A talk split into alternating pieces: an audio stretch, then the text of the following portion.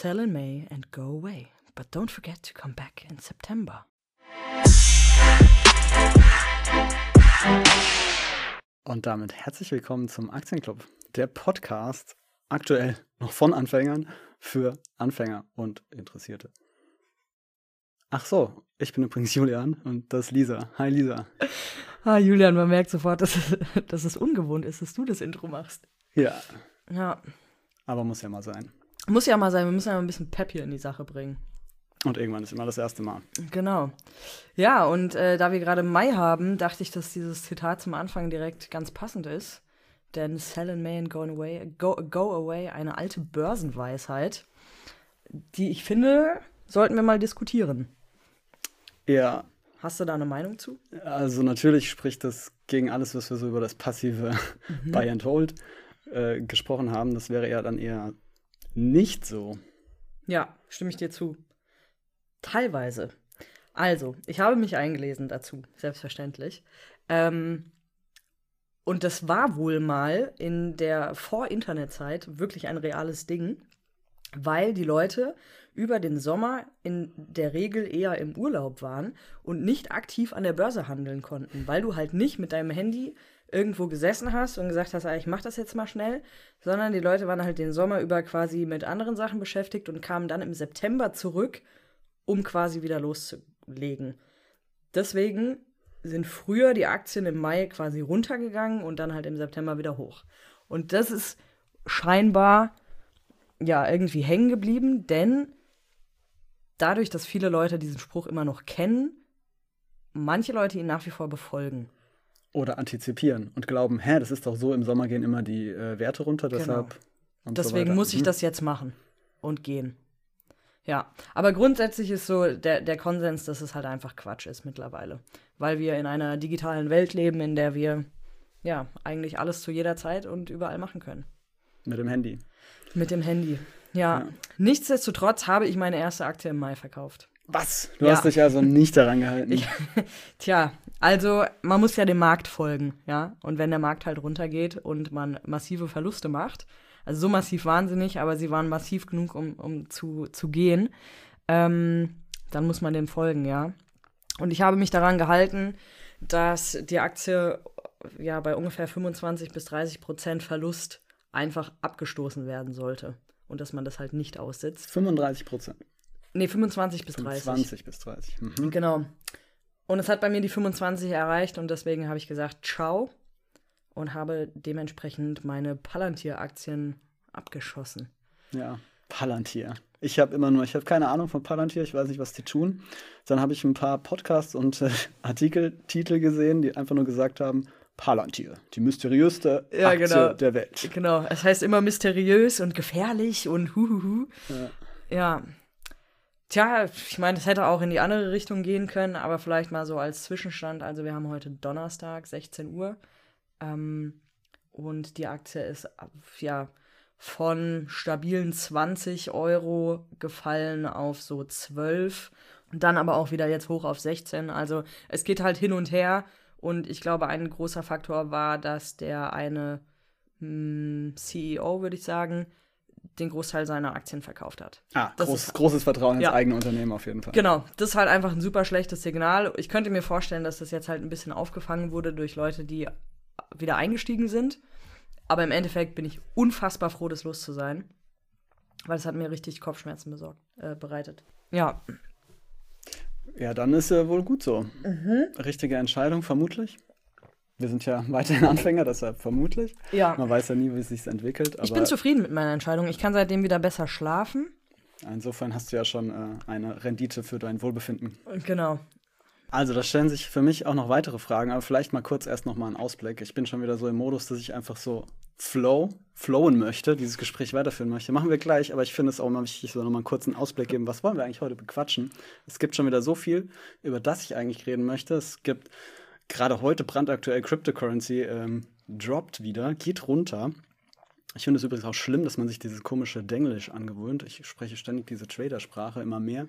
Ekelhaft, ich muss mir abgewöhnen. Sorry dafür. Also Cryptocurrency ist aber eigentlich heute nicht Thema. ETFs haben wir noch lange nicht äh, abgehakt und äh, wir sind ja auch beide immer noch im Grübeln, welche ETFs machen wir, wie bauen wir das Portfolio auf, wird es nur MSCI World oder äh, macht man da noch irgendwie Social Responsibility? Gewichtungen dazu, Emerging Markets, was hat das damit eigentlich auf sich? Das sollten wir heute bereden, weil das knüpft einfach an an die letzte Folge. Cryptocurrency wird wahrscheinlich dann die nächste Folge. Ich glaube nicht, dass wir das heute noch schaffen. Und Seien wir ehrlich, alle Ziele, die wir uns setzen, werden meistens über den Haufen geworfen. Ja. Wir, gu wir gucken mal, wo es hinführt. Nichtsdestotrotz sollte man sich die Ziele stellen. Ja. Das stimmt. Und dann dürfen wir unter unseren Weg reflektieren. Genau. unser Scheitern. Ja. Ähm. Halt, stopp. Mhm. Und jetzt knüpfe ich an. Diese Sache mit Sell May and go away. Prinzipiell klingt das ja sinnvoll, ne? Mhm. Und ich habe mir auch überlegt, ja stimmt, was machen eigentlich diese ganzen Daytrader, die die ganze Zeit unter Strom stehen wenn sie halt mal eine Pause davon haben wollen. Das muss unfassbar anstrengend sein. Ja. Ich glaube auch, dass es so, so wie vielleicht Banker sein, zumindest stelle ich mir das so vor. Das machst du, bis du so Mitte 30 bist und dann hast du einen Burnout und hörst damit auf und suchst dir was ruhigeres. Ja, also es Oder? ist ja auch das, was zumindest die ganzen Hollywood-Produktionen mir über das Daytrading oder über die Trader immer vermitteln, dass ja. die einfach nur gestört unter Druck sind und ständig unter Strom. Ja, um nochmal auf den einen meiner großen Lieblingsfilme Wolf of Wall Street zurückzukommen. Zum Beispiel dieser, ja. Ja, die ballern sich halt zu irgendwie, um fit zu bleiben und Kokain ist ein Thema. Ja, genau, Kokain. Und ähm, irgendwann kommt halt der Break und dann hat man entweder alles erreicht oder man ist halt am Boden und hat nichts mehr. So stelle ich mir das vor. Eigentlich ziemlich traurig, ne? Wahrscheinlich. Wer weiß, wie es denen dabei geht, aber ja. von außen wirkt es traurig. Von außen wirkt es traurig, ja. Und das andere, was ich mir bei diesem Zitat oder bei deiner Erklärung auch nochmal, äh, was ich mich da gefragt habe, es gibt ja auch noch andere solche Phänomene. Also, dass sich das bis heute fortsetzt, mhm. hast du gesagt, ne? dass Leute da so ja, dem zyklisch irgendwie folgen. Dasselbe ist ja meiner Auffassung nach bei Gold das Thema. Man weiß immer, wenn irgendwie wenn die Börse runtergeht oder der Markt runtergeht insgesamt, dann fangen die Leute an, Aktien abzustoßen. Klar, das ist ja auch irgendwie plausibel. Und dann investieren die in Gold. Ja. Und das wurde wohl eine Zeit lang gemacht, weil Gold so eine sichere Nummer ist, aber mittlerweile hat Gold ja auch eine unglaubliche Volatilität. Also es mhm. schwankt auch enorm und die Rendite, Rendite ist auch sehr fragwürdig. Es gibt also an sich keinen Sinn mehr. Aber dieser Trend setzt sich immer noch fort. Das heißt, wenn die Leute antizipieren, okay, jetzt wird der Markt kaputt gehen, dann kaufen die Gold, weil die glauben, alle anderen machen das auch. Und dann ja. geht Gold hoch. Ja, ich glaube, wir hatten da auch schon vor Wochen mal drüber gesprochen. Die, Im Endeffekt geht es ja bei, bei Geld grundsätzlich einfach nur um den Glauben daran. Also Geld ist ja nichts wert, außer Zahlen einfach. Und Vertrauen, ja. Genau, dass wir das als Zahlungsmittel akzeptieren. Und genau dasselbe hast du halt bei Gold, nur dass Gold, finde ich, greifbarer ist. Das ist ja, wenn du da so einen Goldbarren hast, das ist ein Ding, was, das hast du in der Hand und du weißt, das ist wertvoll, weil es es selten gibt. Und deswegen, glaube ich, haben, hat man so ein großes Vertrauen da rein. Ja. Darin. Anfassbar. Ja, genau. Physisch. Mhm. Und alles, was, was halt so der Aktienmarkt ist, im Endeffekt, wir schieben ja hier Zahlen hin und her. Du sagst, ich möchte jetzt hier, keine Ahnung, 100 Aktien kaufen, tippst da irgendwas ein, aber das ist halt, es ist nicht da. Ja, voll. Und ja, und man und das freut Geld, sich, was man da ausgibt, gibt es eigentlich auch gar nicht, weil ursprünglich waren es mal 10 Euro, die nur durch äh, Verleihaktionen irgendwie aufgeplustert wurden auf 100 oder 1000 Euro durch genau. Investieren. Ja. Also es ist halt einfach nur der, der Glaube der Menschheit, dass das okay ist so. Und deswegen glaube ich, dass sich viele halt auf Gold stürzen. Was auch ein bisschen verrückt ist oder kontraintuitiv, weil Gold ja so gesehen für ganz wenige Dinge eigentlich einen Nutzen hat. Ja, es ist halt schön. Für so, viele. Schön, es funkelt so. Ist ja. auch ganz weich. Man kann mal reinbeißen und einen Zahnabdruck genau. reinmachen. genau. Ja, ja und, aber es ist, ja, es ist echt verrückt. Also ich würde kein Gold kaufen. Ich würde es eher in was noch Realeres stecken und mir zum Beispiel halt ein Haus kaufen. Immobilien, ja. Ja. Klingt für mich auch irgendwie plausibler. Wenn man schon kein Vertrauen in den Markt hat, in das stetige Wachstum des Marktes, zumindest über viele Jahre hinweg. Ja, wobei bei Immobilien natürlich dann halt immer direkt das Problem kommt, dass man nicht genug Geld hat, um es vollständig zu kaufen. Das heißt, du musst wieder einen Kredit aufnehmen. Ja, es ist halt wieder ein ganz anderes Thema. Da steht auf jeden Fall noch ein Kapitel in meinem Buch bevor. Da bin ich auch gespannt. Das ist äh, tatsächlich ein Thema, was wir auch nochmal aufgreifen können. Lohnt es sich, also die Frage habe ich mir auch schon gestellt, lohnt es sich wirklich in, in sein Eigentum zu investieren und sich dafür zu verschulden oder ist es nicht schlauer, zur Miete zu wohnen und dafür sein Geld für sich arbeiten zu lassen und die Rendite abzukassieren? Hm. Was ist da irgendwie auf Dauer schlauer? Und da bin ich gerade an einem Buch auch dran. Mal gucken. Was liest du da? Es ist von Gerd Kommer. Mhm. Der hat da einige Bücher gemacht. Der okay. taucht ja auch in jedem Finanzpodcast mindestens einmal als Interviewpartner auf. Der ist scheinbar ziemlich ähm, bekannt.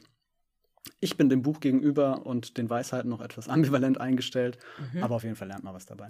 Okay. Ja, ich habe ja auch angefangen, ein Buch zu lesen. Ähm, hat Klausi ja, äh, unser, unser Experte aus Folge 3 mal erwähnt, und zwar den Börsenführerschein von der Börsenoma. Und ich bin noch nicht so ganz Wie sicher. Wie heißt die Jutta? nee, nicht Jutta, Beate Sander, der Aktien- und Börsenführerschein. Und ich bin noch nicht so wirklich überzeugt. Und vielleicht kommen wir einfach schon mal zu, zu, einem, kleinen, zu einem kleinen Beispiel daraus. Okay. Und zwar stellt sie drei Verhaltenstypen in kritischen Börsenphasen dar. Und ich würde gerne mal gucken, wer wir sind davon. Die ja. Millionäre. der, der, Millionär. Ja, der ist leider, der, der ist leider rausgefallen aus den, aus den Kategorien. Ah. Aber ich ähm, lese es dir einfach mal vor und du kannst mal gucken, weil wir haben ja im, im Moment quasi eine kritische Börsenphase. Also alle äh, Leitindizes sind ja äh, ähm, einfach, gehen runter, damit gehen auch alle Aktien runter. Und irgendwie ist es gerade eine ne spannende Zeit zu gucken, steige ich irgendwo ein, mache ich es doch nicht, warte ich noch ein bisschen, gucke ich, ob sich das alles stabilisiert. Schwierig. Ja, aber auf jeden Fall besser jetzt zu kaufen als letzte Woche, ne? Weil es ist halt alles runter. Und ich, ist immer eine spannende Phase, wie du sagst, ja. Genau. Aber ich meine, in der Woche könnte es auch noch weiter runtergehen, dann ärgert man sich wieder. Ja, hat mir trotzdem günstig gekauft, aber du hast ja. natürlich recht. Und da sehen wir schon typische Anzeichen von der Zocker. Okay, hier kommt's. Der zu Überreaktionen neigende spekulative Typ riskiert viel und braucht Nervenkitzel. Bei Verlusten gerät er leicht in Panik und schreibt sie Fremdverschulden zu. Im Bestreben, schnell reich zu werden, überschätzt er die Chancen. Er ordnet Erfolge seiner Cleverness zu, neigt zu Leichtsinn und reagiert, um Verluste auszugleichen, oft waghalsig. Das ist großartig. Also erstens klingt das wie ein Horoskop. Ja, zweitens, zweitens habe ich mich so an meine Sozialpsychologie-Vorlesung erinnert gefühlt, weil das ist internale Attribution, externe Attribution, also Ursachen mhm. sich selbst zu schreiben oder der Umwelt zu schreiben. Und mhm. Versagen schreiben natürlich die arroganten Schnösel immer dem, der Umwelt zu. Ja. Und Erfolge sich selbst. Und dadurch wird man eingebildet und arrogant und ignorant und lernt nichts. Also sollte es nicht der Zocker heißen, sondern der schnöselige Asshole. Der schnüsselige Asshole, alles klar. Okay. Keine Ahnung, wie das heißen soll. Ich habe mich nur dran erinnert. Ja, aber genau, das ist schon mal ein Punkt. Es klingt halt wie ein Horoskop, finde ich auch. Jeder kann sich irgendwie darin so ein bisschen finden. Ähm, aber gehen wir mal weiter zu der coole Könner. Oh. Der psychisch stabile, fachlich kompetente Anleger handelt vernünftig und marktbezogen. Bei Gewinnen reagiert er gelassen und verwirklicht sie nicht übereilt. Er beobachtet den Markt genau, begrenzt Verluste und handelt nicht aus dem Bauch heraus. Bezüglich Vermögensaufbau und Altersvorsorge plant er langfristig, setzt auf Qualität und streut möglichst breit. Ja. Ich würde das Ganze, glaube ich, nicht der coole Könner nennen, sondern der allgemeine der allgemeine Typ. Also das macht ja, ja, jeder, oder? Ja, in gewissen Aspekten auf jeden Fall, das denke ich. Ich glaube, am Ende wird rauskommen, also ich bin gespannt, was da noch so für Typen kommen, aber am Ende Einer wird noch. rauskommen, man macht alles irgendwie mal phasenweise oder einfach in bestimmten Bereichen oder mit bestimmtem Kapital mehr das oder mehr ja. das, glaube ich. Genau, aber ich denke, sowas wie äh, Markt beobachten und Verluste begrenzen, also das ist für mich einfach eine Sache, die, die normal ist. Vor allem, wenn man halt so ein, wir sagen ja immer, wir sind die Kleinanleger, ähm, wenn du nur ein gewisses Kapital zur Verfügung hast, natürlich versuchst du deine Verluste zu begrenzen und zu gucken, wo stecke ich das Geld dann wieder rein, was ich noch, noch rausbekomme, ja. Also, ja, es stimmt, das ist eigentlich das Natürlichste, was genau. Kriterien genannt wird. Okay. Aber hey, cool, der coole Könner. Danke, Börsenoma, für genau. diese Erkenntnis. Kommen wir zum letzten, und zwar der Angsthase. Der zu Unterreaktionen neigende, sicherheitsbewusste Typ zaudert und handelt zögerlich. Bei Misserfolg gerät er leicht in Panik, sonst weicht er Entscheidungen eher aus. Er lässt selbst beste Chancen verstreichen, weil er zaghaft reagiert und sich zu wenig zutraut. Er re realisiert schon kleine Gewinne aus Crash-Angst, verdrängt Verluste und sitzt sie zu lange aus. Ich finde das geil, wie das direkt ein Reflexionsanlass ist. Das haben bestimmt auch viele von unseren Zuhörern und Zuhörerinnen. Sobald man sowas hört, versucht man sich selbst zu finden. Reflektiert, habe ich, handle ich so, denke ich so, ja. bin ich so. Also ich muss sagen, ich finde mich da nirgends so richtig wieder. Ich auch nicht. Und das ist, finde ich, ja, eine, meiner schon, schon andeutenden Kritikpunkte dieses Buches. es ist so, so nichtssagend. Ja. Also, was haben wir jetzt daraus gelernt, dass wir uns da irgendwie einordnen können? Ja, also ich nix. Nee, und es wird halt auch nicht, also vielleicht gibt es das auch nicht, den Idealtyp, aber es sollte ja schon irgendwo ein Ratschlag dabei sein, zu sagen, hey, du solltest nicht der Angsthase sein, weil durch diese Verhaltensmuster passiert das und das, sondern man sollte sich wahrscheinlich eher in Richtung der coole Könner orientieren und halt einfach beobachten, abwarten, aber halt dann auch fundiert einfach mal handeln. Ja, und dann vielleicht mal mehr zögerlich und mal mehr zockermäßig, je nachdem, was für eine Stimmung man gerade ist und was man so für Lust hat und ob man sich jetzt in einem, wenn wir jetzt mal über Core-Satellite-Strategie geredet, ne, ob ich jetzt in meinem Core-Depot bin oder ob ich in meinem Satellite-Depot bin, da handle ich, glaube ich, auch entsprechend ein bisschen unterschiedlicher. Ja. Aber ich denke, wir haben schon häufiger gesagt oder auch gehört, dass ähm, ja, der Zocker oder dass die Hype-Aktien hinterherlaufen, das Momentum nutzen des Marktes nicht die ideale Strategie ist. Kann man mal Glück haben, aber kann man halt auch nicht. Genau. Im Sinne von Glücksspielen. Ja, also dem Markt nicht hinterherlaufen ist, denke ich, so eine der wichtigsten Sachen, wie wir jetzt auch gerade sehen. Die Werte gehen runter. Sie werden immer irgendwann runtergehen. Und ähm, das bringt mich zu einem Punkt, den ich ganz interessant finde. Ähm, und zwar in Bezug auf neue Aktien, die man haben möchte. Ist es nicht sinnvoll, grundsätzlich einfach Order drin zu haben, die man haben möchte. Mit einem Limit meinst du? Mit einem Limit. Also es kostet einen ja nichts, solange die nicht ausgeführt sind. Und ich meine, bei, bei vielen Aktien hat man ja so im Kopf, ja, wenn der und der Wert erreicht wird, dann bin ich dabei. Warum setzt man das nicht eigentlich einfach rein?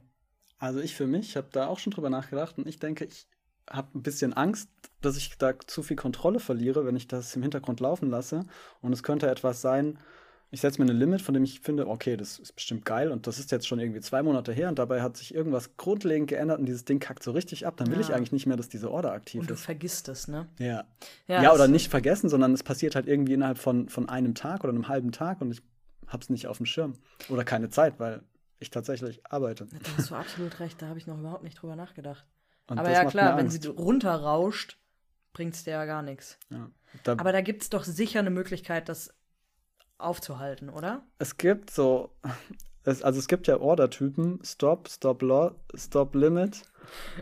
Buy all, kill all. Buy all, kill all, cancel immediate. Also jede Menge Begriffe. Es gibt auf jeden Fall eine Order-Möglichkeit. Das ist Stop Limit Loss, glaube ich. Kann das sein? Und ja, doch, so in die Richtung, Stop und Limit. Und da kann man einen Bereich festlegen, in dem man kauft. Das ist beim Verkaufen nur ungünstig, weil es kann auch passieren, dass man dann einfach nicht verkauft und dann einen Spot verpasst. Aber dann ist es nicht Stop Loss, sondern Stop Buy Limit. Danke, ja. Jo. Genau, weil das ist gut, dass du es ansprichst, denn Stop Loss Limit, damit äh, musste ich mich letztens ja, vor ein paar Tagen. Also ganz kurz vielleicht nochmal, um Leute abzuholen. Ne? Wir, wir, erinnern uns vielleicht an meinen ersten Kauf. Da haben wir ja drüber geredet, was gibt es für Ordertypen. Mhm. Und äh, wir haben einfach nur das Limit gesetzt. Und ich will halt bei dem Limit kaufen. Ich denke, Limit ist für alle intuitiv. Und jetzt gibt es noch dieses Stop-Limit-Order-Typ, den man bei jedem Kauf oder Verkauf auch auswählen kann. Genau, diesen Bereich. Und ja, wie du gerade schon sagst, bei einem, bei einem Kauf ist es sinnvoll, weil du einen Bereich festlegst, in dem noch gekauft werden darf. Bei einem Stop-Loss, aber der, also der Verkauf, ist es super gefährlich, dieses Limit reinzusetzen. Und wirklich jede Internetseite, die ich dazu äh, gefunden habe, hat gesagt, macht es nicht, weil es super ja, gefährlich. Und zwar aus folgenden Gründen. Wenn man einen Stop-Loss reinsetzt, sieht dein oder merkt dein Broker, ah, okay, du willst es verkaufen. Äh, du gibst einen Wert ein, zu dem verkauft werden soll, zum Beispiel bei 25% Verlust. Und theoretisch kann man diesen Betrag auch schon beim Kauf festlegen. Dann könntest du halt wirklich die passi passive Schiene fahren und sagen, ich habe das Ding gekauft, bei 25% bin ich wieder raus, ähm, also Minus. Und ja, setzt das rein. Eigentlich keine doofe Idee, finde ich. Ja, dann kann man sich auf jeden Fall im Nachhinein nicht besonders ärgern, außer, okay, aber zwischendurch war es doch schon mal so hoch. Ja. Genau, aber es geht ja immer um den Verlust. Genau. Ja. Und ähm, ja, dadurch kann natürlich der Crash einer Aktie limitiert werden, weil du müsstest theoretisch nicht die ganze Zeit gucken, wie, wie sich der Wert entwickelt. Das passiert einfach für dich. Das ist Stop-Loss. Jetzt gibt es aber auch Stop-Loss-Limit. Und da, genau wie du sagst, setzt man zwei Grenzen fest. Und zwar einen Bereich, in dem verkauft werden soll.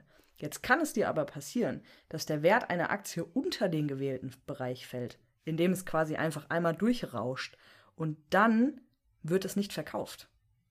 Das heißt, es kann dir passieren, dass du da drunter kommst und die Aktie dann irgendwann auf Null fällt und du trotzdem nicht verkauft hast, weil du diesen Bereich angegeben hast. Und es einfach zu schnell ging. Genau, und es quasi keinen Wert gab, der ja festgesetzt wurde. Ich, ich habe nicht so ganz verstanden, wie das börsenmäßig funktioniert, aber ich stelle es mir so vor, eine Aktie wird verkauft, ein neuer Preis wird reingegeben und wenn der halt nicht in diesem Bereich liegt, dann hast du halt quasi Pech gehabt. Ja. Ja, also Vorsicht bei Stop-Loss-Limit eher nicht machen. Genau, vor allem, ja. Bei großen Crashs, also wirklich Crashs, wo die Aktie einfach schnell sinkt, da gefährlich. Ja, bei, ja, bei Palantir ist mir das more or less passiert. Ja. Die ist relativ schnell abgestiegen und ähm, ja, hätte ich diesen Stop-Loss-Limit-Bereich festgesetzt, hätte es mir das Genick brechen können, ja. Glücklicherweise ist das bei ETFs alles ziemlich egal, weil da ist man ja nicht großartig am Traden, sondern man macht halt Buy and Hold. Ich kaufe das Ding und dann bleibt es im Depot und ich gucke vielleicht eins, zweimal im Jahr hin und versuche wieder den, so das, die Balance hinzubekommen. Und das war's. Ne? Ein, zweimal im Jahr. Julian, wie oft hast du in der letzten Woche in deine Depots geguckt? Auf jeden Fall schon deutlich weniger. Ja, ich auch. Und mit den Depots müssen wir ja eh, also da habe ich ja noch äh, viel zu berichten. Gucken, ob wir da heute dazu kommen. Ja, ähm, ich habe mir mal einige Depots, Depots angeschaut. Ähm, aber wir waren eben noch kurz bei ETFs. Was wollte ich da sagen? Ja, Buy and Hold. Da muss man nicht diese ganzen Order-Typen eigentlich kennen, sondern man kauft ja einfach über Zeit dazu. Und gerade wenn es mal wieder ähm, runter ist, dann kauft man ein bisschen nach vielleicht. Und ja. dann ist man ja eigentlich ganz safe. Und ich würde super gerne darüber reden, was für ETFs ich demnächst kaufen möchte oder was ich kaufen könnte bin häufig, ich immer noch nicht weitergekommen. Ja, genau. Deshalb mhm. sollten wir drüber sprechen. Ja, okay. Ähm, MSCI World ist ja, denke ich, irgendwie so gang, gang und gäbe. Können wir mal kurz so eine Liste, Liste machen, was ist irgendwie relevant. MSCI World. Dann MSCI All Countries World. Und ähm, dann gibt es noch Emerging Markets. Also die Schwellenland Marktwirtschaft sozusagen oder Wirtschaftspower ist in dem Index enthalten. Und dann gibt es jeden von diesen drei Indizes, und ich denke, das sind die allgemeinsten, die sozusagen auf die Gesamtweltwirtschaft wetten. Ähm, dann gibt es für jeden von denen natürlich noch solche ESG-Rating-ETFs. Also, da haben wir ja schon mal drüber gesprochen, mit, mit Social Responsibility oder ähm, und oder auch Klimaneutralität oder Klimaförderung. Mhm. Ähm, ja, was macht man davon? Ich habe auf jeden Fall mal gesehen und gehört und gelesen. Manche sagen einfach alles MSCI World und fertig oder halt im Prinzip sagt man immer, wenn du möchtest, dann Social Responsibility Version, ansonsten halt den normalen, geht ja. beides. Ich habe jetzt noch nicht so viel darüber gehört, dass man es irgendwie gemischt, aber an sich ist es natürlich, kann man es genauso machen. Ich kann ja sagen, ich möchte da ein bisschen gewichten, ich möchte jetzt nicht all auf Social Responsibility, aber ich möchte halt irgendwie gewichten und dann sagen, okay, wenigstens die Hälfte möchte ich in diese ja. Nachhaltigkeit und so Social Responsibility investieren. Ja. ja. das ist halt immer wieder so eine Frage der, der Passivi pa Passivität oder nicht. Ähm, hat man Lust, einfach alles äh, auf ein Pferd zu setzen und quasi sich zurückzulehnen. Aber gerade wo ich schon ausspreche, auf ein Pferd setzen ist halt nie gut. Also das haben wir ja wirklich schon äh, definitiv gelernt. Diversifikation muss sein. Richtig, aber wir haben auch schon gelernt, ETFs, also so ein Welt-ETF, der diversifiziert sich von ganz alleine. Jetzt gibt es mhm. eben manche Leute, die sagen, MSCI World, dieser Index wäre sehr USA-lastig. Das sind schon, glaube ich, 60 Prozent USA-Unternehmen drin, dass das nicht diversifiziert genug sei. Natürlich ist es so, wir haben ja auch gesagt, diese Index, diese ETFs, die ähm, sind nicht gemanagt, aber die bleiben ja nicht konstant. Das heißt, die orientieren sich dann an der Weltwirtschaft und äh, ich glaube, die wechseln teilweise halbjährlich, teilweise jährlich, ich weiß nicht, ich denke, die meisten machen halbjährliche Wechsel. Also, was heißt Wechsel? Aktualisierungen und äh, passen den Index an. Meines Verständnisses nach würde das bedeuten, der US-Anteil, falls er tatsächlich runtergeht, würde der ja im Index auch angepasst werden. Hm. Findet diese Aktualisierung nicht ständig statt? Hm. Hausaufgabe. Hausaufgabe. Ja. Weil ich überlege gerade, ähm, wir hatten ja letztes Mal, glaube ich, über so die Top 10 im MSCI World und auch die Top 10 in diesem MSCI World SRI gesprochen. Und ja, das sind halt einfach alles US-Firmen, die da in den Top 10 drin sind. Ähm, und jetzt stell dir mal vor, warum auch immer, würde einer davon absolut abrauschen. Dann kann es ja nicht sein, dass er ein halbes Jahr noch drin ist. Das kann ich mir nicht vorstellen. Also es wäre total bescheuert, ja. Ja. aber das sollte man unbedingt wissen. Ja. Also ich sage ja auch immer, ich will, möchte verstehen, in was ich investiere, deshalb mache ich ja komplizierte Sachen einfach nicht. In diesem Sinne sollte man das tatsächlich mal herausfinden. Ich lese nur immer bei den ETFs dabei, wird halbjährlich aktualisiert und das bedeutet für mich, der Index wird halbjährlich neu bestimmt. Andererseits folgen die an einem Index und der Index ist ja eigentlich ständig aktuell, ne? So wie der DAX zum Beispiel, der ist ja eigentlich. Ja, ich glaube, ich glaube, dass wir da gerade zwei Sachen vermischen. Also, Mhm. der Index an sich, zum Beispiel der DAX, der wird jährlich aktualisiert. Mhm. Das heißt, du hast quasi als ähm, DAX-notierte notierter Betrieb, Firma, wie auch immer, ein Jahr lang Zeit, dich zu bewähren. Und wenn du dann nicht mehr unter den Top 10 bist, fliegst du raus. Damit hast du aber eigentlich wieder recht, dass auch ein ETF, der ja dem Ganzen folgt, erst nach einem Jahr wieder quasi frisches Futter kriegen könnte. So, und jetzt pass auf, jetzt mache ich es noch komplizierter. Wir haben ja auch schon äh, mit, der, mit der Geschichte mit Klausi drüber geredet.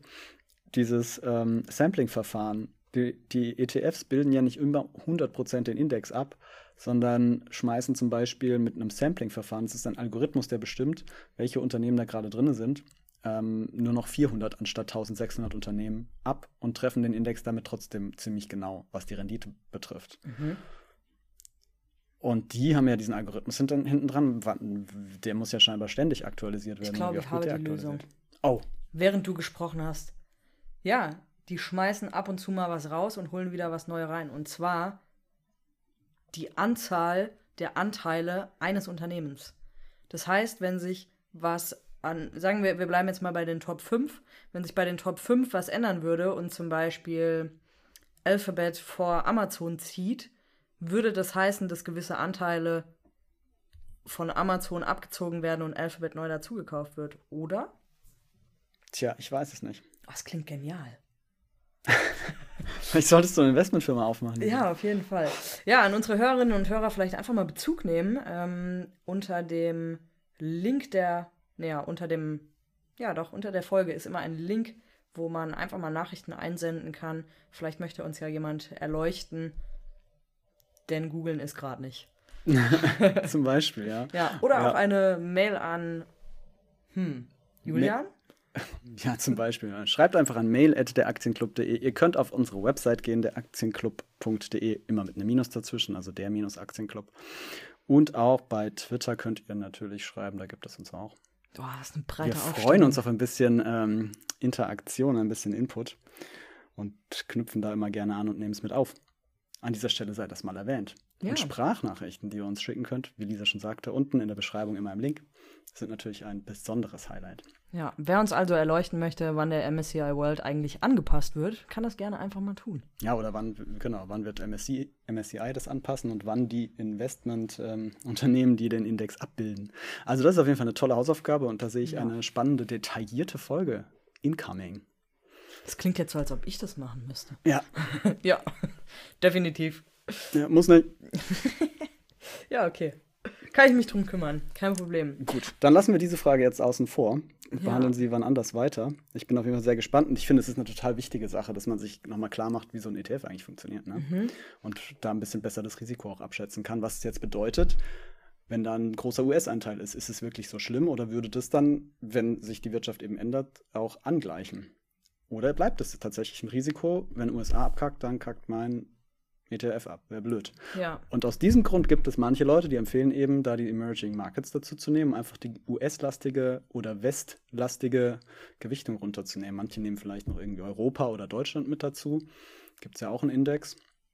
Und äh, schaffen sozusagen damit immer noch eine Weltabbildung, Aber aber, reduzieren zentrierter. den US-Anteil. Und der All Countries macht das ja auch ähnlich. Der wird ja auch zu Lasten der US, des USA-Anteils, wählt ja einfach noch mehr Länder aus. Also diversifiziert sich einfach ein bisschen stetiger über die Welt hinweg. Aber nichtsdestotrotz ist eine Strategie mit MSCI World eine gute Strategie und sonst nichts. Und genauso eine All-Country World ist auch ebenfalls eine gute Strategie. Da ist übrigens abgekürzt immer AC meistens All Country. Das ist ja immer ein bisschen irreführend. Da will ich einfach nochmal nahelegen, die Seite Just ETF. Großartig. Ja, da wird man auf jeden Fall ein bisschen schlauer und Ja. findet den richtigen ETF und da sind alle Informationen immer dabei. Ja, was ich auch auf der Seite echt cool finde, gerade weil du sagst, man ähm, weiß ja häufig gar nicht so ganz, welche, welche Firmen sind da eigentlich alle drin in meinem ETF. Und bei Just ETF gibt es immer eine PDF-Datei, die man sich anschauen kann, wo es wirklich genau aufgeteilt ist, auch wie viel Prozent kommen aus welchem Land, ähm, welche Firmen sind die Top 10 und so weiter. Finde ich ganz cool, sich da einfach mal ein bisschen durchzublättern. Ja, auf jeden Fall. Oder man sagt eben, ich will den No-Brainer, dann nimmt man halt MSCI World, MSCI World All Countries und äh, ja, lässt das halt liegen. Ja. Das machen auf jeden Fall sehr viele und sind davon überzeugt. Gerade die Seite Finanztipp, die propa- propagiert dieses äh, Thema eigentlich auch so, so Geld ganz einfach, haben sie da so eine Podcast-Reihe und da sagen sie eben auch eigentlich, diese Strategie ist doch wunderbar. Ja, Die No-Brainer-Strategie. die. No-Brainer, ja. Ja, aber es bringt uns irgendwie immer noch nicht weiter mit Nein. der Frage, wie, wie, geht es weiter, ja? Ich finde es jetzt aber, nachdem wir darüber geredet haben, die Frage aufgeworfen haben, tatsächlich halt wichtig zu wissen, wie oft aktualisiert er sich, um abschätzen zu können, will ich diese US-Gewichtung oder will ich sie nicht? Was ich aber jetzt schon entscheiden kann, ist natürlich die Sache mit, dem, mit der Social Responsibility. ja. Und ich will da schon, denke ich, einen Anteil reinhaben. Ich weiß nicht, ob ich es 100% mache. Ich könnte mir vorstellen, auch 100% auf, auf äh, diese ESG äh, Social Responsibility Dinger zu gehen. Aber jetzt habe ich ja schon einen Standard MSCI World und ich habe keine Lust, den zu verkaufen. Gerade jetzt nicht, wo es ein bisschen runtergegangen ist. Macht keinen Sinn. Deshalb kaufe ich dann vielleicht einfach mal noch einen MSCI World Social Responsibility Index dazu, ETF dazu. Ja, also ich finde es halt grundsätzlich auch deswegen interessant, weil es, wie wir ja auch schon letztes Mal besprochen haben, einfach ein, so ein aufstrebender Markt ist. Immer mehr Firmen versuchen, irgendwie ihre ja, Nachhaltigkeitsstrategie ein bisschen auszubauen. Und dementsprechend wird dem Ganzen natürlich auch viel mehr Aufmerksamkeit geschenkt, ja. Und ich denke, ein positiver äh, ESG-ETF wird über lange Sicht auch den MSCI World anheben, weil eine Firma, die, also eine der großen, wenn die sagen, hey, wir stecken jetzt, keine Ahnung, 5% in nachhaltige Strategien, wird das Ganze natürlich ja auch boosten. Also ich denke, dass sie sich gegenseitig einfach gut unterstützen. Von daher keine verkehrte Strategie. Ja, und die geben sich auch renditemäßig alle gar nicht so furchtbar viel. Ne? Mal ist Mhm. der eine ein bisschen besser, mal der andere, aber so über die lange Zeit, und darum geht es ja bei diesen großen ETFs, das wird über eine lange Zeit angelegt. Ja, weiß man es nicht, gibt sich nicht viel. Ja, gerade dieses lange Zeitding, ich muss sagen, ich finde es echt schon, ich, ich würde super gerne mal so die Zeit vordrehen und gucken, ob das alles so, alles so stimmt, was wir da so sagen immer. Oder was auch das Internet sagt, wie auch immer. Klar, im Endeffekt stimmt es, die Werte gehen alle hoch über fünf bis zehn Jahre, aber ich würde gerne einfach mal sehen, was dann da so steht. Es bleibt halt die Ungewissheit Zukunft. Ja, ne? genau. Und ich, äh, natürlich jeder, der sich jetzt irgendwie da vor der Frage steht, möchte ich jetzt mal so mit Aktieninvestment einsteigen oder will ich das machen oder will ich wirklich viel Geld draufsetzen? Und viele haben ja immer noch so die Angst, ja, aber ich will doch auch, äh, ich brauche doch irgendwie Liquidität, ich will doch permanent auf mein Geld zugreifen können. Wenn jetzt mein ETF gerade unten ist, dann will ich ja mein Geld da aber nicht rausnehmen, ja. Viele stehen vielleicht ja vor der Frage, ich will ja vielleicht, also man guckt mal nebenbei nach einem Haus, ähm, hat das jetzt nicht als so dringenden Wunsch, aber man will es vielleicht in den nächsten Jahren mal ein Haus kaufen. Das kann ja manchmal ganz schnell gehen. Und dann muss das irgendwie innerhalb von zwei, drei Monaten muss man ans Depot ran. Dann, äh, und stell dir vor, dann ist das Risiko natürlich da und vorhanden und existent, dass das Depot gerade nicht mehr so viel wert ist, wie es vorher war. Und man hat da dieses kleine Risiko. Und das ist das Risiko, das man einfach angeht. Wenn man Ja. in ETFs investiert, muss man sich das, dessen schon bewusst sein. Und auch wenn das so ein MSCI World ETF ist, ähm, der ziemlich safe und wenig volatil ist, kann es halt mal in diesem Augenblick sein, dass er gerade 30 Prozent unten ist, wenn da wirklich eine krasse Wirtschaftskrise ist, so wie jetzt zu Corona-Beginn. Ähm, ist eben halt immer die Frage und ähm, da muss jeder für sich entscheiden, wie die Rahmenbedingungen sind, ob man diese, diesen Anteil liquides Vermögen braucht, also Tagesgeldkonto und wie viel Anteil man dann da wirklich in die Aktien reinsteckt. Oder ob man sagt, ja gut, wenn da jetzt ein Haus kommt und der Aktienwert ist halt unten, dann kaufe ich halt das Haus nicht, dann warte ich halt auf die nächste Gelegenheit. Kann ja auch sein, Ja. dass das dann das Sinnvolle ist. Ja, vielleicht greifen wir an der Stelle, weil es passt, einfach mal eine der Zuhörerfragen auf. Und zwar ähm, genau dieser Punkt. Ich finde das alles sehr spannend. Ich habe aber kaum Geld. Und was ist, wenn ich mein Geld doch brauche? Und das ist ja genau der Punkt, den du, den du gerade nennst. So ein ETF entwickelt sich halt einfach erst über Jahre zu irgendwie einer Rendite und ist, es ist halt nicht für schnelles Geld da. Und ich fand einen Tipp tatsächlich aus diesem äh, Aktien- und Börsenführerschein ganz sinnvoll. Und zwar sagt sie, dass man so 10 bis 15 Prozent seines Nettoeinkommens einfach in einen Sparplan legen sollte, der dann automatisch investiert. Und das finde ich eigentlich einen ganz guten Wert, weil ich denke, so 10 Prozent kann halt jeder definitiv zurücklegen. Und selbst wenn man sich ein Haus kaufen will, dann kommt es auf diese 10 Prozent nicht an. Und wenn man sie von Grund auf, also von das Geld kommt rein, ich zwack die 10% ab, das kann man ja auch theoretisch über einen Dauerauftrag machen, wenn man es ganz trennen will. Ähm, diese 10% sind auf jeden Fall verkraftbar, würde ich jetzt einfach mal sagen. Ich denke auch, fast jeder kann das, egal in welcher Situation er sie ist, kann dann einfach diese 10% abzwacken. Ja, ja. Das ist dann so die untere Grenze und das kriegen wir dann schon irgendwie hin. Und selbst, also, ich meine, es ist ein bisschen absurd, aber selbst wenn es nur 100 Euro sind, weniger als 100 Euro sind, damit kann man ja schon einiges bewegen auf Dauer. Ich zum Beispiel ärgere mich einfach mittlerweile, wo ich mich damit auseinandersetze, unglaublich, dass ich nicht schon vor zehn Jahren nicht oder dass ich nicht schon in der Studentenzeit selbst da mal irgendwie 25 Euro im Monat auf so einen Sparplan eingezahlt habe. Ja, wobei 25 ist wieder eine Grenze, die viele Broker nicht mitmachen. Ja, mittlerweile schon. Also ich, äh, es gibt sogar welche, die machen es ab 1 Euro teilweise. Mhm. Das macht natürlich keinen Sinn. Ja, aber also bei den meisten ist, sind so 50 Euro und ich denke, das ist auch so ein bisschen die, die Grenze von dem, was Sinn macht, denn wir haben ja auch schon mal Gebühren im Blick äh, besprochen. Klar, es gibt viele Broker, wo der Sparplan kostenlos läuft. Manchmal kostet er nur 50 Cent, manchmal kostet er aber auch 1,50 Euro. Das sind halt alles Kosten, die im Endeffekt anfallen und die sich bei 50 Euro Sparplan natürlich wesentlich weniger lohnen als bei 250. Ja, vielleicht äh, schaffen wir es dann noch mal zu einem kleinen Broker-Vergleich, zumindest nach dem aktuellen Stand Mai 2021. Ja. Ähm, ja, also 25 Euro sind sicherlich wenig, aber man muss immer diese, die, die Wirkung der Zeit und vor allem die Wirkung des Zinseszins. Habt ihr in der Schule in Mathe aufgepasst? Ich nicht. Man darf sie, man darf es wirklich nicht unterschätzen und es einfach mal durchrechnen. Passt auf. MSCI World macht ja so im Schnitt die letzten 10, 15 Jahre eine Rendite von 7% oder so. Ja, 7, 8% durchaus möglich. Im Jahr? Im Jahr, genau. Mhm. Und da ist jetzt keine, keine Inflation abgezogen. Man kann natürlich jetzt auch noch inflationsbereinigen, hat man äh, im Jahr eine Rendite von halt 5%. Ja? Mhm. 2% Inflation strebt die EZB ja an damit die Wirtschaft am Laufen bleibt und äh, hat eher Probleme übrigens, da äh, überhaupt hinzukommen, also die Inflation hochzuhalten. Das fand ich ganz spannend neulich mal bei einem Interview. Gerade wo jetzt diese Woche die ganzen Anleger wieder Angst vor Inflation ja, haben ja. und der Markt deshalb ein bisschen runtergeht. Aber egal, anderes Thema. Ähm, Zinseszins. Stellt euch vor, wir nehmen jetzt mal diese 7%. Das heißt, ich nehme meinen Betrag, der angelegt ist, und rechne mal 1,07 und das nehme ich jetzt hoch die Jahresanzahl. Und dieses hoch die Jahresanzahl nehmen, also 1,07 zum Beispiel hoch 10, 10 Jahre, das ist ein unglaublicher Effekt. Man denkt sich so, pff, 8%, 2%, was macht das schon? Aber pro Jahr auf dasselbe Kapital, man muss sich immer da vorstellen, über das Jahr steigt das und auf das Gestiegene wirkt jetzt wieder die 8%. Und das macht viel mehr aus, als man sich intuitiv vorstellen kann. Und so schafft man es in, ja, ich glaube, ich habe heu heute mal durchgerechnet, irgendwie in 10, 20 Jahren das locker zu ver verdoppeln, was mhm. man da hat. Ja. Ich rechne das gleich mal nach für euch.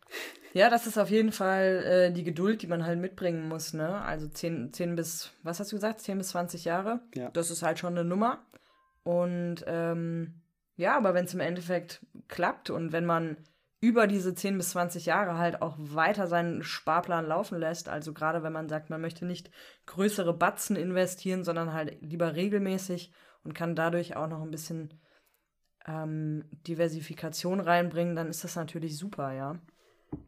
Ja, also wenn ich hier keinen Fehler mache, in zehn Jahren mit einer Rendite von 7%, natürlich nicht inflationsbereinigt, schafft man es fast, sein Kapital zu verdoppeln. Ja, das ist schon echt cool. Und ich möchte nochmal erwähnen, dass das passiert, ohne dass man irgendetwas an Zeit oder Mühe investiert. Das macht das Geld von ganz alleine. Genau. Und da sind jetzt keine Sparpläne oder sowas eingerichtet, äh, eingerechnet, ja. Das kommt natürlich nochmal oben drauf, wenn man monatlich das Kapital erhöht erhöht sich das Ganze entsprechend, ja. Genau, aber im Endeffekt, als ich hatte irgendwo mal gelesen, bei diesen 1,50 Euro Sparplan, ich meine, es war auf 250 Euro Basis, würde man auf 10 Jahre irgendwie 400 Euro quasi verlieren. Aber das ist halt echt vernachlässigbar, wenn man guckt, dass man sein gesamtes Geld dadurch verdoppelt. Ja. Und im Endeffekt, vom Nichtstun passiert halt nichts. Und ich glaube, das ist auch genau der Grund, warum wir irgendwann gesagt haben, wir machen das jetzt. Weil es passiert ja nichts. Dein Geld liegt da und ja. es verliert liegt da. 2% pro Jahr und zwar auch True. mit Zinseszins, ja. Das darf man nicht vergessen. Wenn man jetzt noch die Differenz nimmt, wären wir eigentlich bei äh, eher 9, 10% Rendite und das ist nochmal eine viel größere Differenz. Ja. Deshalb alles, was man so hat und wenn es nur ein paar hundert sind, wenn es nur tausend sind oder sowas, einfach mal loskaufen. 1000. Ja. Oh, Peanuts. nee, aber gerade die kleinen Beträge, die regelmäßig reinkommen und ich finde, dass diese 10% wirklich eine gute Grenze sind, die man einfach direkt rausrechnen kann aus, aus dem Kopf. Das ist cool. Das läuft. Ja. Also Sparpläne ähm, sind sicherlich sinnvoll, gerade für die kleineren Beträge. Ja, und die, oder wenn man die 1000 Euro rumliegen hat, wie ich gerade meinte, dann steckt die halt einfach direkt rein, ne? sofort Kauf sozusagen. Genau. Warum nicht? Ja, und zum, äh, ja, gerade zu, zu der aktuellen Zeit oder in diesem Zeitraum, ähm, in dem gerade die ganzen Leitindizes runtergehen, ist es natürlich auch super sinnvoll nachzukaufen. Auch das habe ich die Woche mal gemacht. Wir hatten ja vor, ich würde sagen, zwei Wochen oder so den MSCI World gekauft. Ähm, und da habe ich jetzt einfach mal nachgekauft. Und ich glaube, es war keine, keine doofe Idee. Natürlich ist es noch weiter runtergegangen und man ärgert sich wieder so, ha, hätte ich doch einen Tag länger gewartet. Aber im Endeffekt kann es halt am nächsten Tag ja in beide Richtungen gehen. Und deswegen habe ich gedacht, das, was ich jetzt nochmal nachgekauft habe, habe ich nochmal gesplittet, um halt eventuell zu einem späteren Zeitpunkt nochmal einzusteigen. Ja, im Nachhinein ist man halt auch echt immer schlauer. Ja, ist, natürlich. dieser Effekt hat mich heute auch wieder so ein bisschen getroffen, als ich äh, diese ganzen Cryptocurrency-Waren sehe. Ich habe mir nämlich irgendwie Ende letzten Jahres so eine Grafikkarte kaufen wollen und die Grafikkartenpreise sind einfach explodiert. Was irgendwie daran liegt, dass die ganzen Crypto-Miner sich die Grafikkarten en masse aufkaufen und natürlich, dass die Chip-Lieferanten nicht hinterhergekommen sind. Das haben wahrscheinlich jetzt auch schon viele mitbekommen. Da gibt es ja auch bei der Automobilindustrie Probleme und überall. Und das hat dazu geführt, dass so eine Grafikkarte einfach im Preis sich vervierfacht hat oder sowas. Ja, also nicht Wahnsinn. kaufbar. Mein PC liegt jetzt einfach die ganze Zeit da rum und kann nicht benutzt werden, weil ich nicht bereit bin, dieses Geld für eine Grafikkarte auszugeben. Auf jeden Fall habe ich in dieser Phase schon gemerkt, ah, Crypto-Mining Mining geht scheinbar wieder steil, ja. Das ist irgendwie so meine Branche gewesen, ich habe mich viel damit äh, informiert und es hat da irgendwie reingepasst. Hätte ich ja, meiner Intuition an dieser Stelle gefolgt, wäre ins Cryptocurrency eingestiegen und äh, wäre dann jetzt meiner Intuition gefolgt, nachdem ich gemerkt habe, hm, Cryptocurrency und Nachhaltigkeit und Klima, das passt irgendwie nicht so und hätte das irgendwie rechtzeitig verkauft, könnte ich natürlich sagen, okay, ja, mit Ethereum, dieser Kryptowährung, hätte ich auf jeden Fall mal irgendwie 500% Rendite oder was weiß ich was gemacht, ja. Aber habe ich halt hätte. nicht, ja, habe Ja. ich halt nicht. Und hätte ich jetzt wirklich, nur wenn man mal eine Intuition hat, muss man nicht glauben, dass man jetzt plötzlich das Marktgenie ist, weil man hat es halt nicht gemacht. Ja, und wenn wir ehrlich sind, es gibt Leute, die damit Millionen verdienen, sowas vorherzusehen. Und auch diese Leute liegen teilweise falsch. Ja, weil Elon Musk einfach aufsteht und denkt, hm, Bitcoin und Umwelt, das passt doch nicht, ich twitter mal wir los. genau. Zack, Kurs unten. Ja, aber was ich interessant fand, er hat ja, ähm, also vielleicht, äh, um, um mal etwas Referenz zu geben, also Elon hat heute Morgen ähm, gepostet, dass Tesla Bitcoin nicht akzeptieren wird als Zahlungsmittel, hat aber interessanterweise vor zwei Tagen, am 11. Mai, eine Umfrage bei Twitter gestartet, ob Dogecoin oder Dogecoin ähm, als Zahlungsmittel aktiviert werden soll. Und da haben irgendwie 78% Ja geklickt, woraufhin ich dachte, okay, folgt er jetzt diesem Rat? Und ja, er macht halt genau das Gegenteil. Zwar hat er eine andere Kryptowährung, nämlich Bitcoin, halt quasi ausgeschlossen, ähm, hat aber gleichzeitig auch wieder gesagt, ja, wir suchen uns andere Cryptocurrencies, die halt diesen Green Market, diese Green, äh, diesen Green-Gedanken aufgreifen, dass er da rein investieren will, wo ich mir dann wieder denke, gehen die jetzt dadurch wieder hoch?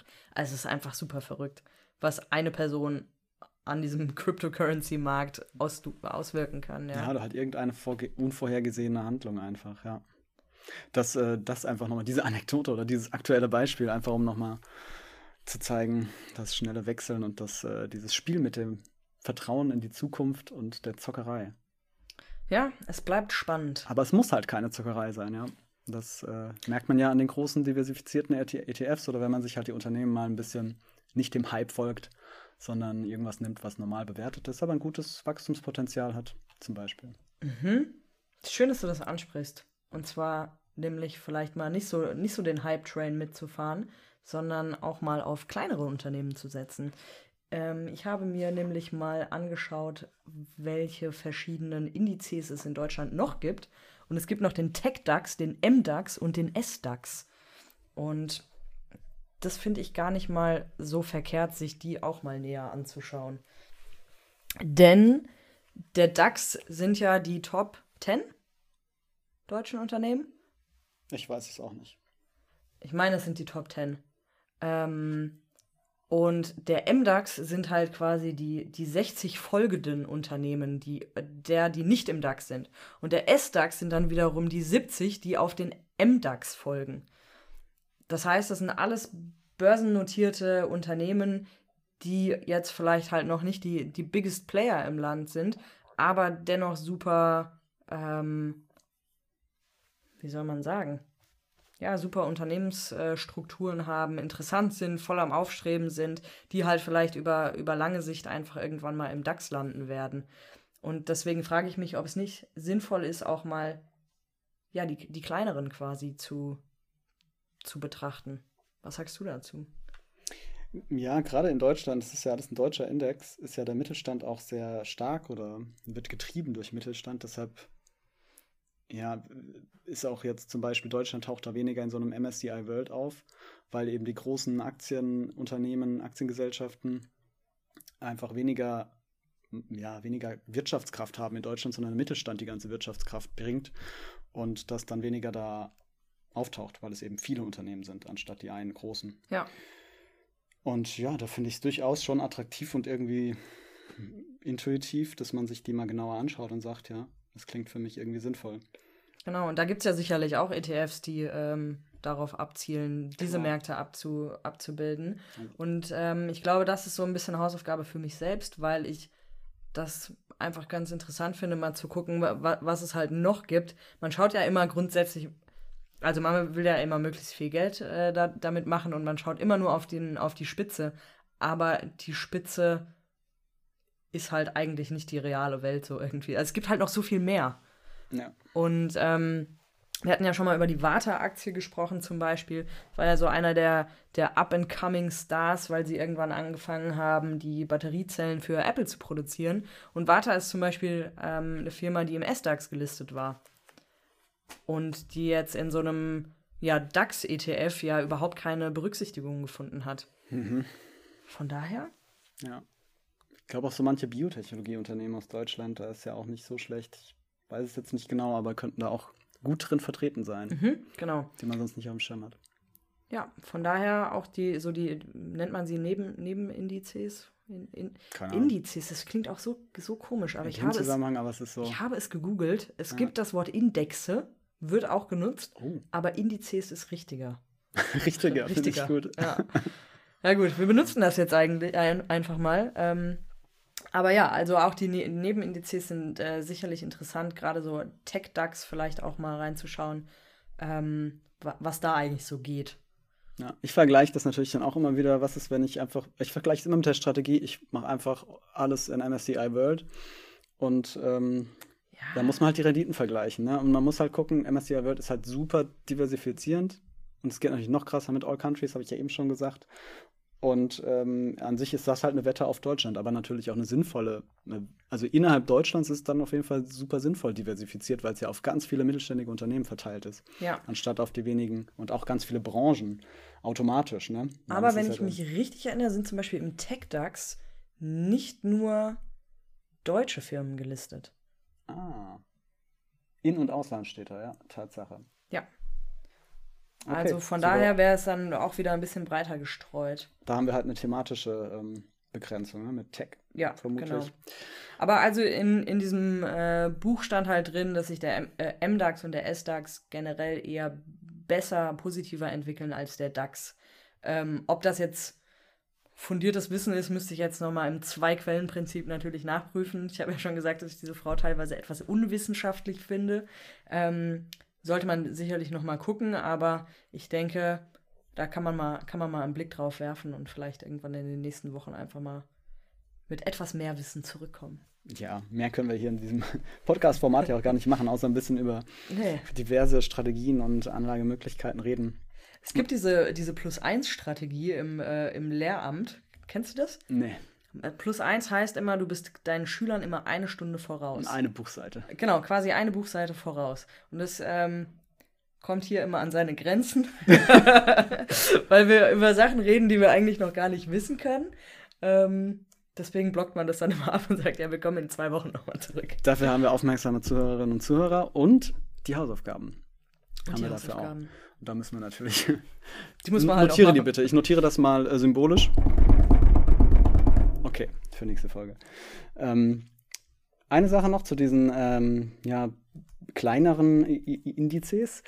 Zum Beispiel gibt es auch den ETF Clean Energy, über den habe ich neulich viel nachgedacht. Auch da, der ist eigentlich ganz gut verteilt. Der hat eine super gute Rendite in den letzten ein, zwei Jahren, glaube ich, gefahren. Ähm, und ist natürlich, ich denke, jeder kann sich das denken. ne, Klima ist in diesem Jahrzehnt, muss ein vorherrschendes Thema werden. Es kommt auch langsam in der Politik an, dank der Jugendlichen auch einfach und Fridays for Future. Und äh, in diesem Sinne ist es total plausibel zu sagen, hey, Clean Energy, das muss doch wachsen ohne Ende, das ist doch der Markt. Ähm, und tatsächlich ist der wohl auch ganz ordentlich diversifiziert. Müsste natürlich selbst nochmal reinschauen, ob das, ähm, welche Unternehmen da so drin stecken, aber so weltlich, ländertechnisch ist er gut diversifiziert. Aber die Branche natürlich nicht. Ne? In dem Fall hätte ich natürlich eine Beschränkung auf die Branche Energie. Wobei auch da sind manchmal sehr weitgreifende äh, Wertpapiere mit drin, die halt irgendwie im entferntesten damit zu tun haben. Ja, Speichertechnologie oder wo es halt auch Schnittmengen gibt. Speichertechnologie ist natürlich auch super relevant dann für Elektromobilität und sowas. Ne? Da hängt natürlich auch vieles dran, was natürlich ein Vorteil ist. Aber ich denke halt immer, wenn ich da rein investiere, dann muss ich davon überzeugt sein, dass ich glaube, der Sektor Clean Energy und alles, was in diesem ETF drin ist, wächst signifikant besser als die ganze Welt. Davon muss man halt ausgehen. Ja. Sicher klingt das für mich schon. Also an sich, dass es keinen kein super Crash geben wird. Ist ja immer noch ein großer ETF und äh, Energie brauchen wir halt auch irgendwie immer. Und ich glaube, wenn, wenn die Energieunternehmen hier nicht mehr funktionieren, dann ist in der Welt auf jeden Fall ziemlich viel passiert. Dasselbe gilt für den MSCI World. Also wenn der nicht mehr funktioniert, dann, Dann hast du immer Da- noch das Gold. dann hat die, was dann keiner mehr braucht, wenn die Apokalypse da ist. Aber du kannst es anfassen und es glitzert so schön. Gold. My Ja. precious. Aber im Endeffekt hast du dir da ja doch eigentlich die, die Frage, die du dir zum Einstieg gestellt hast, wie geht's weiter, hast du dir ja eigentlich selbst beantwortet. Habe ich. Wir haben, ja, ich habe gerade so ein bisschen überlegt, wie können wir das heute mal zusammenfassen über das, was wir so gesprochen haben. Und wir haben wieder super viel darüber geredet, dass Nachhaltigkeit einfach wichtig ist und dass das so der aufstrebende Ast ist, dass Clean Energy wichtig ist und immer wichtiger wird. Es gibt immer mehr Bevölkerung. Ähm, so, wir müssen irgendwie dafür sorgen, unsere, unsere Welt zu schützen. Und dementsprechend ist es einfach sinnvoll, in so einen ähm, ja, nachhaltigen ETF irgendwie zu investieren. Ja, ich finde dabei halt auch so spannend, dass es gar nicht nur, also man denkt sich ja immer, man muss sich entscheiden, sozial äh, verantwortlich oder ähm, geldgeil. Und irgendwie für mich gibt's, schließt sich das gar nicht aus. Es ist fast Genau. Win-Win, weil das Thema wird halt das sein. Diese Branche muss wachsen. Diese Branche braucht Innovation. Diese Branche ist innovativ. Ja, und du, du hast ja auch schon ganz am Anfang mal dieses, ähm, ja, diesen Punkt gebracht, so, ist es, äh, ist es Geldgeilheit zu sagen, ich investiere irgendwie im Aktienmarkt? Und ja, klar, kann man einem natürlich vorwerfen, aber im Endeffekt, genau wie du sagst, diese Branchen brauchen auch eine gewisse Investition. Und wenn du dich als Aktionär, als Person siehst, die Kapital reingibt, damit etwas Größeres daraus entstehen kann, dann ist das doch genau die Win-Win-Situation. Du verdienst daran, dass du dein, dein verdientes Geld abgibst und kriegst dafür ein bisschen was zurück und schaffst dadurch noch ein bisschen eine bessere Welt. Das ist jetzt natürlich sehr, sehr idealtypisch dargestellt, aber im Endeffekt ist es Trotzdem wunderschön, ja. so. Ja. Genau. Von Guter daher- Abschluss auch für, für eine Folge, äh, finde ich. Nochmal so ein Plädoyer. Und du hast absolut recht, ich stimme dem zu und bin dabei dir. Von daher ist Hausaufgabe für dich wahrscheinlich, das, äh, ja, den passenden ETF zu suchen, der Social Responsibility fördert. Und ja, da gibt es ja auch super viele verschiedene Kriterien, wie wir es letzte Mal schon besprochen haben. Ja, okay, diese Hausaufgabe nehme ich mit. Sehr gut. Außerdem möchte ich äh, nicht vergessen, deshalb sage ich es an dieser Stelle, vielleicht vergessen wir es nächste Woche trotzdem, vielleicht muss ich es symbolisch wieder eintippen. Und zwar Broker-Vergleich. Ich ähm, habe ja hier schon viel über meine Broker berichtet. Ich habe jetzt mal mir ein Herz gefasst und einige tatsächlich aktiv ausprobiert und beantragt und äh, kann dann darüber berichten, wie meine Erfahrungen so waren mit dem Eröffnen und ähm, ja, mit den ersten Trades und wo da irgendwie die Preisvorteile sind. Wie gesagt, stand äh, ja jetzt Mitte des Jahres 2021. Da tut sich ja gerade super viel auf dem Brokermarkt, weil so viele Privatanleger da hinzustoßen. Möchtest du also heute nicht mehr ausführen?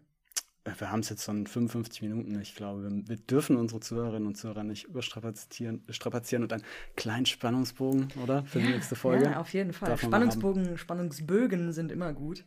Ähm, ja, von daher gehen wir einfach alle heute mit dem Gefühl nach Hause, dass wir mit unserem Geld was Gutes tun.